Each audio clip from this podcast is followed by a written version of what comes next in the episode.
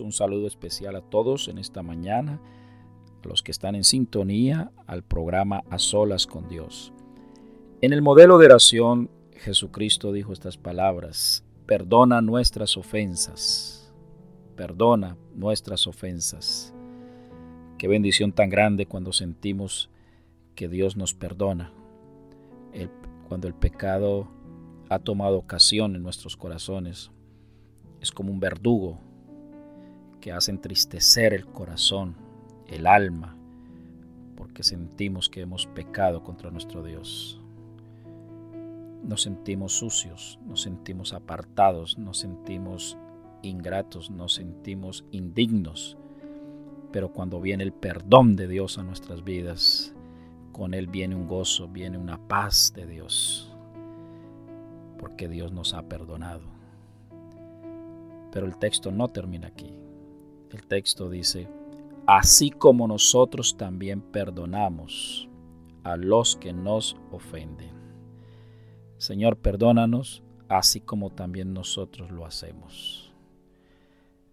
Me estoy dirigiendo a usted, usted que viene arrastrando por tantos años, por tanto tiempo, una ofensa que alguien hizo a su vida y que usted no ha podido perdonar, no ha podido decidir perdonar. No ha podido soltar ese sentimiento que lo ha mantenido cautivo, preso, que le ha robado la felicidad y la paz y el gozo de su vida y aún de su casa. Pero la Biblia me dice, de la manera que Cristo nos perdonó, así también hacedlo vosotros. El texto no enfatiza el perdón, pero sí la manera de cómo hacerlo de la manera que Cristo nos perdonó. Cristo nos perdonó de una manera incondicional, no porque lo merecíamos, sino porque Él decidió hacerlo, porque sabía que estábamos esclavos a esa falta de perdón. La ofensa que habíamos hecho, el pecado que habíamos hecho contra Él nos tenía esclavos. Amigo, esa persona que te ha ofendido está esclava por lo que te ha hecho.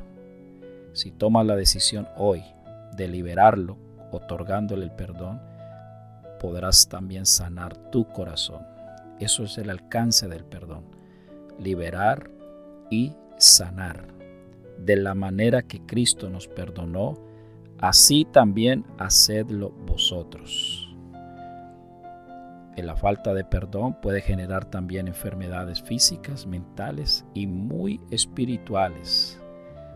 Bueno, quiera Dios que usted que me está escuchando ha escuchado cómo hacer el cómo dar el perdón, por qué dar el perdón, pero la decisión no te la puedo dar yo, la tienes que tomar tú. Permita Dios que esa sea la decisión que debes tomar para liberar y para sanar tu corazón.